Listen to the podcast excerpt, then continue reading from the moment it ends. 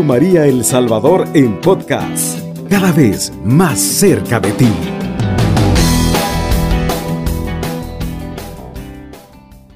En el nombre del Padre y del Hijo y del Espíritu Santo. Amén. Amadísimo Dios, gracias por por este momento que nos concedes para hablarnos y para escucharnos, para decirnos, para revelarnos tu voluntad sobre nuestra vida, para mostrarnos cuáles son tus planes, cuál es ese camino que quieres que sigamos. Amado Dios, gracias por tu misericordia que es infinita, gracias por tu perdón que lo dispensas a cada momento. Cada vez que te buscamos, amado Dios, te encontramos. Cada vez que acudimos a ti, inclinas tu oído hacia nosotros y nos escuchas, nos hablas y nos instruyes. Padre, envíanos tu Espíritu Santo, te lo pedimos en el nombre de Jesús, con la intercesión de Santa María, de su esposo San José, de San Francisco y de San Oscar Romero, a ti que vives y reinas por los siglos de los siglos.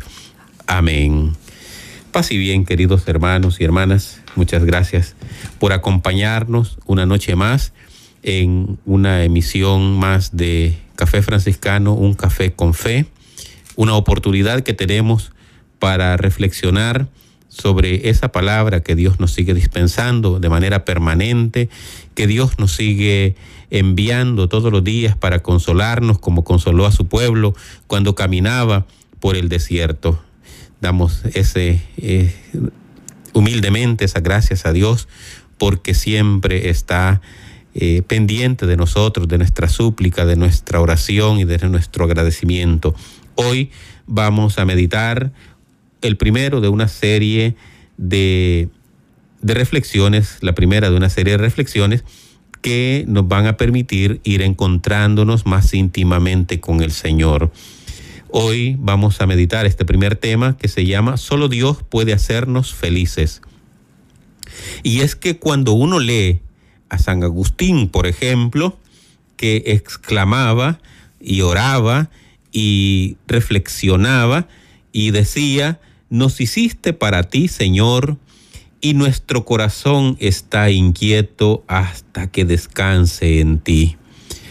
San Agustín había buscado al Señor por muchos lugares, por muchos espacios, la filosofía, la teología, distintos lugares, distintos encuentros y distintas comunidades a donde él había participado y él andaba buscando al Señor, andaba buscando la felicidad.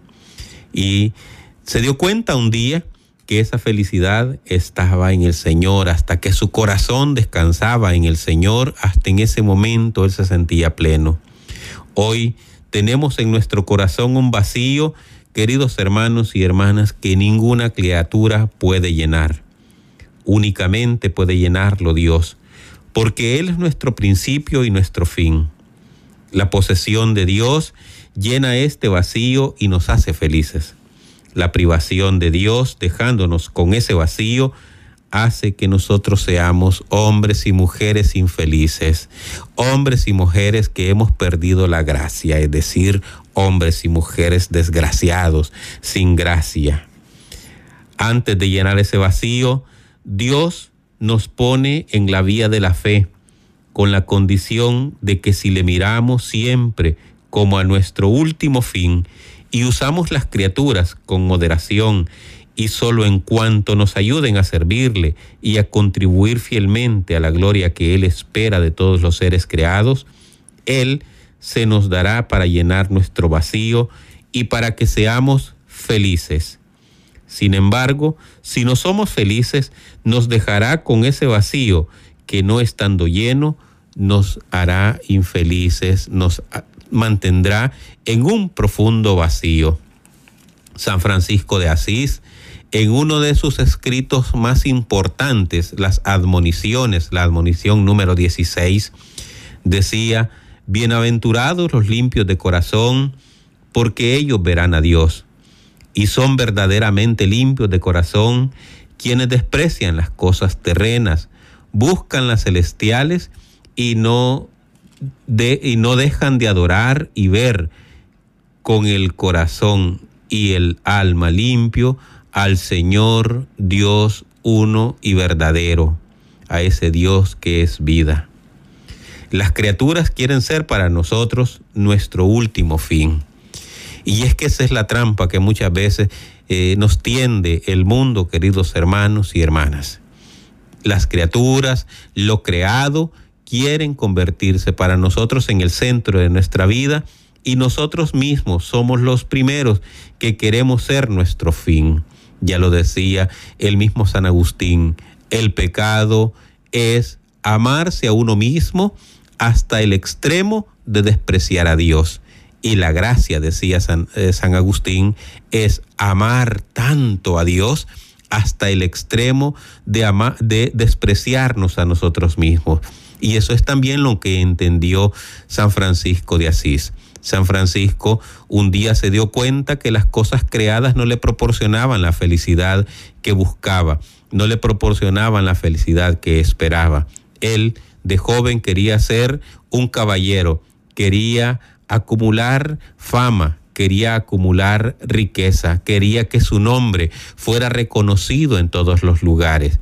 Sin embargo, cuando el Señor se le acerca, cuando el Señor lo busca y le pregunta para tus sueños, para lo que tú quieres, ¿quién puede ayudarte más? ¿El amo o el siervo?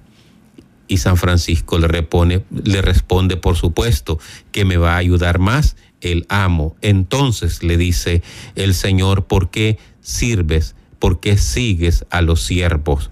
Entonces, queridos hermanos y hermanas, muchas veces nosotros caemos en la trampa de poner en el centro de nuestras vidas a las criaturas, a las criaturas que quieren esclavizarnos, que quieren alejarnos de Dios. Una criatura nos dice, ven conmigo y yo te llenaré. Le creemos, pero nos engaña. Enseguida otra y luego otra nos dicen lo mismo y nos engañan de la misma manera y esto pasa invariablemente mientras dura nuestra vida. Vamos en esa dinámica, vamos en ese va y ven de relaciones con el mundo, el mundo nos seduce y nosotros caemos, el mundo nos vuelve a seducir y volvemos a caer.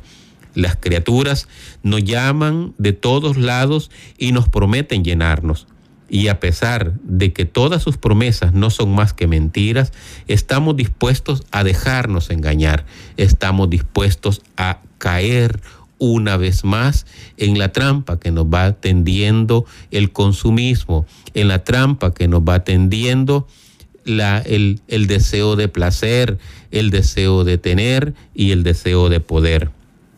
Es como si el mar estuviera vacío y alguien cogiera agua en su mano para llenarlo. Así nos pasa. No podemos estar nunca contentos, porque las criaturas, cuando nos aficionamos a ellas, nos alejan de Dios y nos dan tristeza, turbación y miseria, que son cualidades tan inherentes a la criatura como la alegría, la paz, la dicha y la felicidad son inseparables de Dios nos parecemos a esas personas que prueban una carne y la dejan y prueban otra y la vuelven a dejar. No le sacan así gusto a nada. Nos lanzamos a mil cosas sin conseguir llenarnos de ninguna. Solo Dios es el soberano bien que puede hacernos felices. Y nos equivocamos cuando decimos, si estuviera en tal lugar o tuviera tal empleo, estaría contento. Tal persona es feliz porque tiene lo que desea. Mentira. Aunque lo tuviéramos todo, no estaríamos contentos. Buscar a Dios, buscar únicamente a Dios es lo que nos causa plenitud, es lo que nos causa felicidad, porque Él es el único que puede satisfacer todos nuestros deseos. Ya lo decía San Agustín, nuestro corazón está inquieto hasta que descansa en ti. Nuestro corazón seguirá inquieto si no te encuentra a ti, si no descansa en ti. A la hora, queridos hermanos y hermanas, de encontrarnos con Dios, nos vamos dando cuenta del tiempo que hemos perdido buscando la felicidad en las criaturas. Nos damos cuenta de que hemos perdido nuestro tiempo, que hemos desviado el camino de la verdadera felicidad cuando la buscábamos en cosas puramente terrenales, cuando buscábamos las cosas terrenales como único fin. El único fin para nuestro corazón, para nuestra alma, para nuestro espíritu, para nuestra vida, en definitiva, deberá ser siempre Dios. Antes, el demonio se hacía pasar por Dios presentándose a los paganos en los ídolos como el autor y el fin de todo lo que existía en el mundo. Las criaturas hacen poco más o menos lo mismo, se hacen pasar por Dios. Nos quieren hacer creer que nos darán lo suficiente para contentarnos y llenarnos.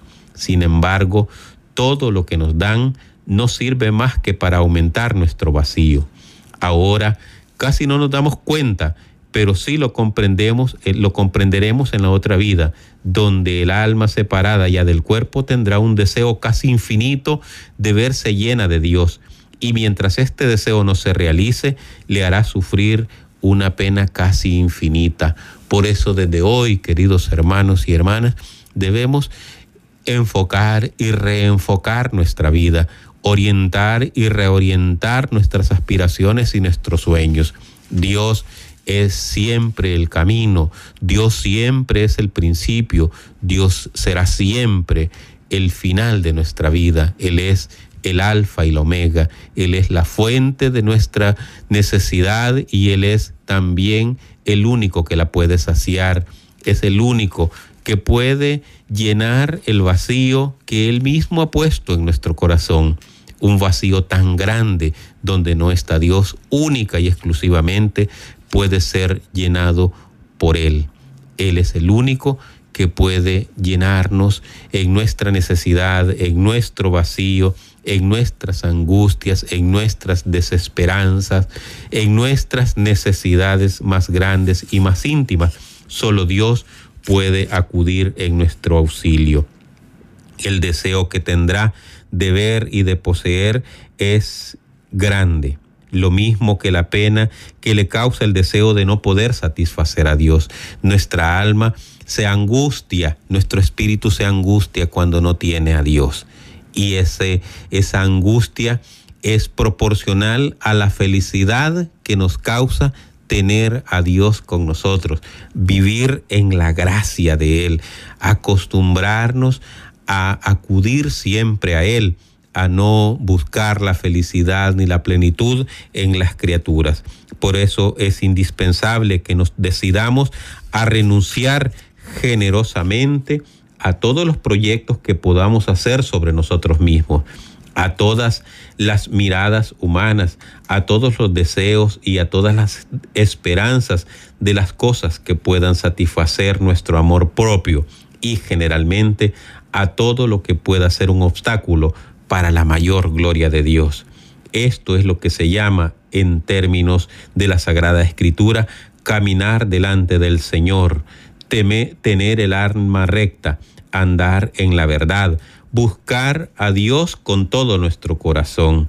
Sin esta necesidad, sin esta búsqueda, sin esta vida orientada y guiada por el Espíritu, jamás estaremos contentos, jamás tendremos esa felicidad plena que nos da el Señor, porque solo en Él, como dice San Agustín, encontraremos la plenitud.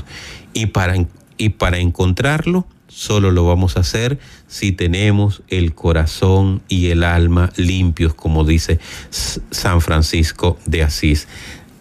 Volvemos en unos momentos, queridos hermanos y hermanas, después de esta pausa. Radio María El Salvador, 107.3 FM, 24 horas. nuestra meditación de hoy, solo Dios puede hacernos felices. Y recordábamos a San Agustín que dice que nuestro corazón está inquieto y no descansa hasta que se encuentre con Él.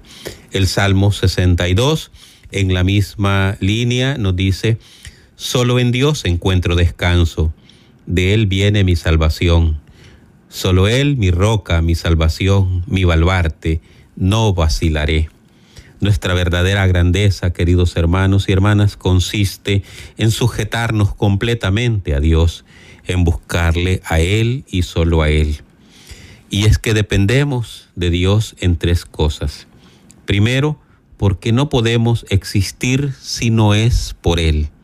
En Él tiene origen nuestra existencia, en Él está anclada nuestra vida, de Él procedemos y a Él volvemos. En segundo, no podemos conseguir los medios para llegar a Él más que por Él. Es decir, solo por aquel puente, solo por aquel camino que Él quiera mostrarnos llegaremos a Él. Solo Él sabe cómo llegarnos a Él y el camino ya está presentado, el camino ya está mostrado y es Jesucristo. Y tercero, la posesión de nuestro fin y soberano bien, no poseemos conseguirlo más que por Él en el cual se equivocaban los antiguos filósofos al buscar su felicidad en ellos mismos y en las cosas humanas. Los estoicos, una escuela de filosofía, decían, entren dentro de ustedes mismos, ahí encontrarán su descanso. Ese era un grave error que, cometían la, que cometía la filosofía estoica. Y eso pues no es verdad. Otros dicen, salgan de ustedes, busquen la felicidad en la diversión. Esto tampoco es verdad. Las enfermedades vienen, la vida va. La felicidad no está ni dentro ni fuera de nosotros. Está en Dios y fuera y dentro de nosotros. Ahí está Dios. La felicidad está fuera de nosotros, puesto que no somos Dios en nosotros porque en nosotros encontramos a Dios. Eso es lo hermoso de nuestra de nuestra fe. No está ni fuera ni dentro, está en Dios. Está fuera de nosotros porque está en Dios, pero está dentro de nosotros porque en nosotros encontramos a Dios. Solamente Dios tiene derecho de soberanía sobre nuestros corazones ni los poderes del mundo, ni siquiera la iglesia misma pueden extender hasta ahí su dominio. Lo que ahí sucede no les atañe a ellos. Únicamente Dios es el Rey y soberano en nuestros corazones y Él quiere gobernar. Ahí está propiamente su reino. Ahí es donde establece el trono de su gracia. En este reino interior consiste su gloria. Nuestra perfección y nuestra felicidad, queridos hermanos y hermanas, dependen de la sujeción de nuestro corazón a ese glorioso imperio de Dios. Y cuanto más sumiso a Él esté nuestro corazón, seremos más perfectos y felices. Dios, tú, mi Dios, yo te busco, dice el Salmo 63, mi sed, mi ser tiene sed de ti por ti languidece mi cuerpo como erial agotado sin agua. Así como te veía en el santuario contemplando tu fuerza y tu gloria, pues tu amor es mejor que la vida, por eso mis labios te alaban, dice el salmista. Así quiero bendecirte en mi vida, levantar mis manos en tu nombre. Me saciaré como de grasa y médula, mis labios te alabarán jubilosos. Dios se dedica más al gobierno sobrenatural de un corazón que en el que reina que al gobierno natural de todo el universo, dicen los, los estudiosos de la Edad Media, y que al gobierno civil de todos los imperios. Dios no hace caso más que del corazón, y con tal de verlo sujeto a su poder y con tal de poseerlo con su amor, Él está contento. Eso es lo que satisface al Señor. Ahí es donde Él encuentra su complacencia. Eso es lo que movió a nuestro Padre Dios cuando vio a su Hijo y le dijo, este es mi Hijo amado en quien tengo mis complacencias. Era la sujeción, era la, la obediencia de su Hijo a Él lo que le complacía. Por tanto, no existe nada fuera de Dios que sea capaz de contentar nuestro corazón. Hay en el corazón un vacío que solo, solamente puede, colmarlo Dios. Solo Dios en solo en Dios encuentro descanso, dice el salmista, y de él viene mi salvación. Es decir, de Él viene mi salud, de Él viene la gracia que me hace feliz. Dios tiene sus delicias en conversar con los corazones. Ahí está el lugar de su descanso y recíprocamente, solo Dios es el centro de los corazones. No deben hallar reposo sino en Dios y no tener impulso sino hacia Él. Toda nuestra vida debe orientarse como atraída por el amor de Dios. Dichosa la vida interior, queridos hermanos y hermanas, que hace que solamente Dios viva en los corazones y que hace que los corazones no vivan más que para Él y no encuentren gusto más que en Él. Dichosa la vida del corazón donde Dios reina y que Él posee enteramente. Vida separada del mundo y escondida en Dios. Vida de amor y de santa libertad.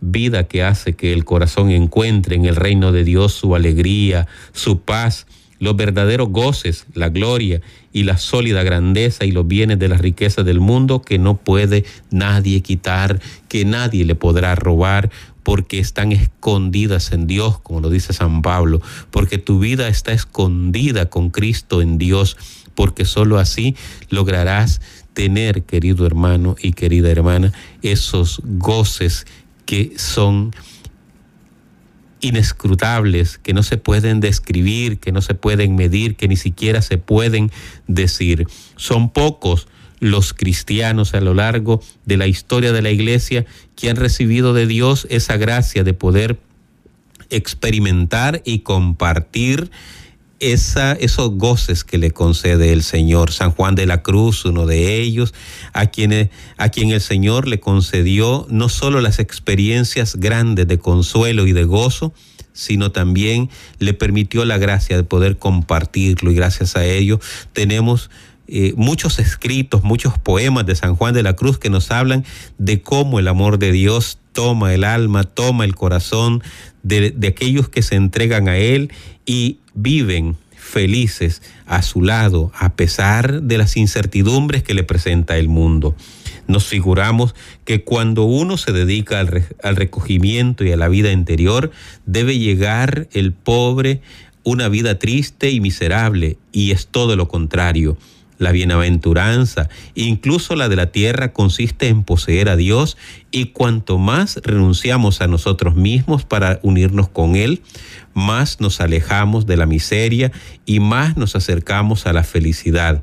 Sin embargo, el enemigo, el demonio, se aprovecha de nuestra ignorancia y de nuestra debilidad para meternos en errores y enfermedades perpetuas, de donde hay que salir para hacernos capaces de la soberana felicidad de esta vida que consiste en ver a Dios, en gozar del don de su santa presencia, sin la cual los más altos serafines serían eh, infelices un alma que contemplando a Dios sin cesar estuviera siempre dispuesta a hacer su voluntad, esa alma será dichosa. La felicidad en esta vida consiste entonces, queridos hermanos y hermanas, en tres puntos establecerse en la pureza de corazón y en un perfecto aborrecimiento del pecado, de sus principios, de sus efectos y de sus penas, como nos dice San Francisco de Asís en la admonición número 16 Segundo, en conocer la voluntad de Dios con una resolución determinada de abrazarla y una fuerza invencible para cumplirla. Qué hermoso cuando un hermano, cuando una hermana conoce la voluntad de Dios y se pone en camino dispuesto siempre a cumplirla, como lo hace San Francisco, cuando el Señor le dice, regrésate a Asís, allá te mostraré lo que has de hacer. Y San Francisco de inmediato se pone en camino. San Pablo, otra figura importante de, de, docilidad a la voluntad de Dios, cuando el Señor lo baja del caballo, lo ciega y le dice andate a Damasco, allá se te dirá lo que has de hacer. Y San Pablo pronto se pone en camino para escuchar lo que Dios espera de él. Y tercero, conservamos siempre en la presencia de Dios con una actual dependencia de Él en todas nuestras acciones, cuyo éxito depende de esta unión con Dios y es como uno de sus frutos, es decir, debemos, queridos hermanos y hermanas, estar siempre a la expectativa de lo que Dios espera, preguntar siempre, consultar siempre a Dios si lo que vamos a hacer, si lo que estamos proyectando es voluntad suya, si eso ayuda a mi salvación, si eso está ayudando a que se complete su santa voluntad para mi vida. Muchas veces nosotros nos embarcamos en proyectos, muchas veces nosotros nos embarcamos en actividades y, le decimos, es que el Señor me, me debe bendecir. No es cierto. Si no le has consultado al Señor antes lo que vas a hacer, tus proyectos, si no le has preguntado al Señor si aquello que estás pensando hacer es conforme a su voluntad, el Señor solo te dará lo mínimo para que puedas continuar tu, trayecto por este mundo, pero eh, pronto si es su voluntad, te mostrará el camino correcto y nosotros debemos estar siempre atentos observando lo que el Señor va diciendo, lo que el Señor nos va eh, comunicando, ya sea a través de la Sagrada Escritura, ya sea a través de nuestros consejeros, ya sea a través de las palabras que nos dicen en nuestras comunidades, en la parroquia, en lo que te dice tu director espiritual, lo que te va diciendo el Señor de manera permanente o incluso lo que tú logras advertir por las señales de los tiempos. El Señor se queja ante los hombres de su tiempo y les dice que son capaces de predecir que si va a llover o no va a llover cuando ven que se levanta una nube. Sin embargo, dice el Señor, no son capaces de entender las señales de los tiempos, es decir, mirar con la mirada de Dios, mirar con los ojos de Dios los acontecimientos que están sucediendo en nuestra realidad, en nuestro en nuestra vida, en nuestras familias y en nuestras comunidades. Queridos hermanos y hermanas, vamos a una segunda pausa, volvemos en un momento. Radio María El Salvador, 107.3 FM, 24 horas. Solo en Dios descansaré, de Él viene mi esperanza. Solo Él mi roca, mi salvación, mi baluarte, no vacilaré. En Dios está mi salvación y mi honor. Dios es mi roca firme y mi refugio. Buscar a Dios, queridos hermanos y hermanas, es no querer nada ni buscar otra cosa, sino lo que Él ha ordenado por su providencia. En Dios debemos considerar dos actos hacia nosotros uno por el cual nos quiere dar ciertas gracias para conducirnos a un alto grado de gloria si le somos fieles, y otro por el que no quiere concedernos mayores gracias ni elevarnos a un grado más alto de gloria. Pocas personas tienen suficiente valor y fidelidad para llenar los designios que Dios tiene sobre ellas y para llegar por su cooperación al grado de gracia y de gloria que Dios desea concederles. Muchas veces nosotros, queridos hermanos y hermanas, por nuestra distracción, por nuestra indiferencia y a veces por nuestra pereza, no cooperamos con la gracia de Dios, con el Espíritu Santo, para llegar a esos altos lugares de, eh, crecimiento espiritual a donde Dios nos quiere elevar. Muchas veces nosotros nos distraemos demasiado, muchas veces nosotros no estamos colaborando con la gracia para que el Señor pueda hacer la obra que quiere realizar en nosotros, debemos hacer nuestro aporte, que es la docilidad, que es esa disposición necesaria para que el Señor pueda conducirnos hacia esos niveles de crecimiento espiritual a donde nos quiere llevar. Debemos tener tanta estima, amor y sumisión a la voluntad divina, a sus juicios y a las órdenes de su providencia, que no deseáramos ni más gracia ni más gloria que la que Él le plazca darnos. Incluso aun cuando estuviese en nuestra mano poder tener toda la que querramos. Es preciso mantenernos siempre en estos límites por el respeto infinito que se debe tener a las disposiciones de la divina misericordia. Otra manera excelente de buscar a Dios es no tener otro fin en todas las cosas más que su gloria. Esta regla en cuanto al estudio nos enseña a no querer saber más de lo que se refiere al mayor servicio de Dios, es decir, no querer saber más que aquello que nosotros estamos dispuestos a vivir, no querer más que aquello que nosotros estamos dispuestos a compartir El demonio tiene mucha más ciencia que nosotros, pero nosotros lo aventajamos en poder ordenar nuestro saber a la mayor gloria de Dios, cosa que el demonio no puede hacer.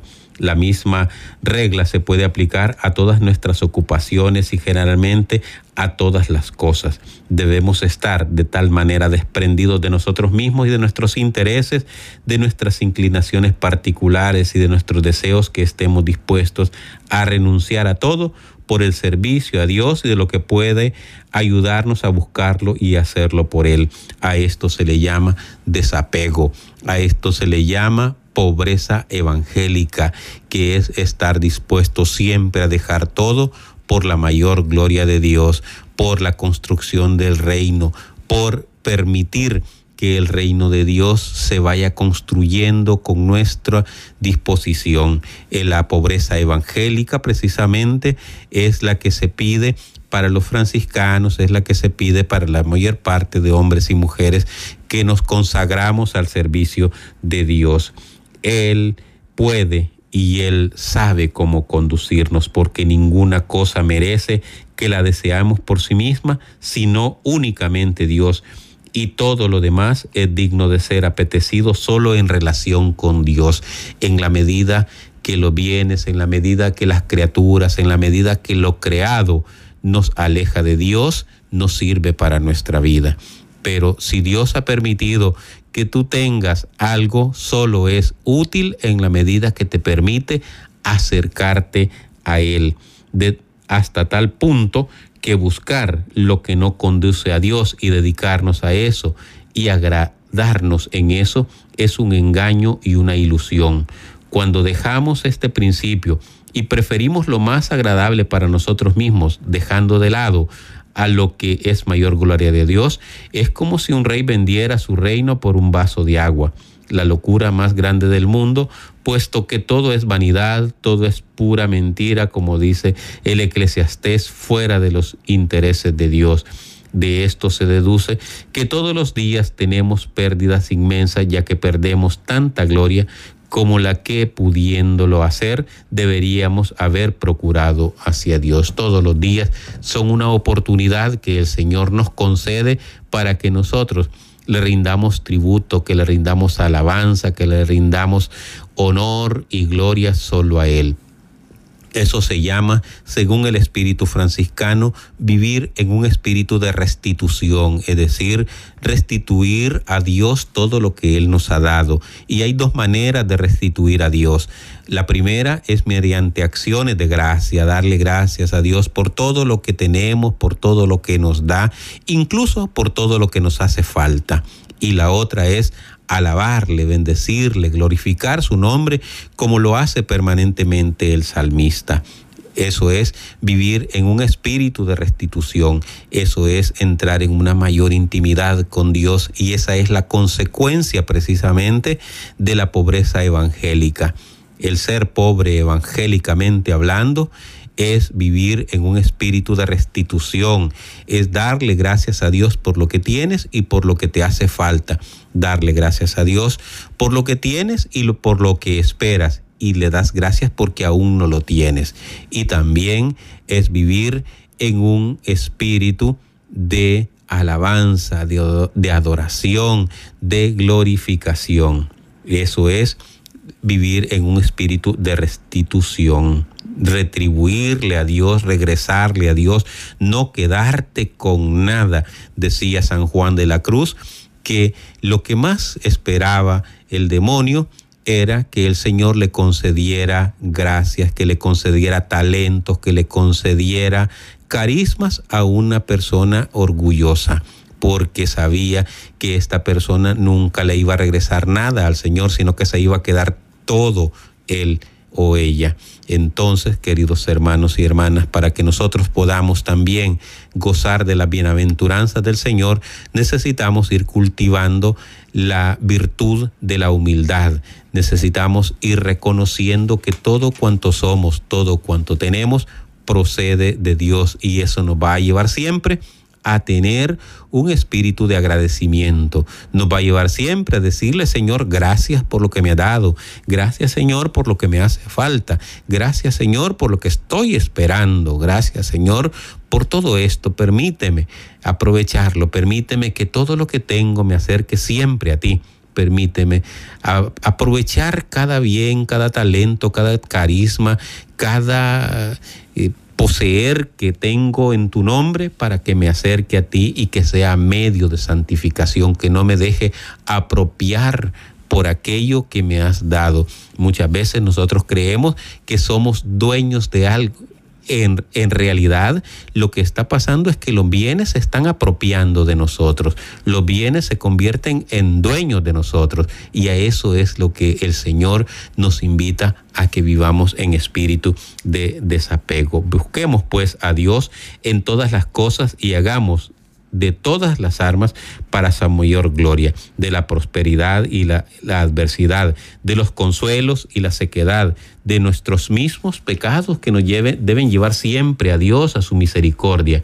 Todo le sirve a los que saben buscar a Dios y encontrarlo en todo lo que les sucede. Queridos hermanos y hermanas, la invitación es en esta noche a que busquemos al Señor, que nos dejemos amar y que con un espíritu restitutivo le digamos, Señor, aquí estoy para hacer tu voluntad.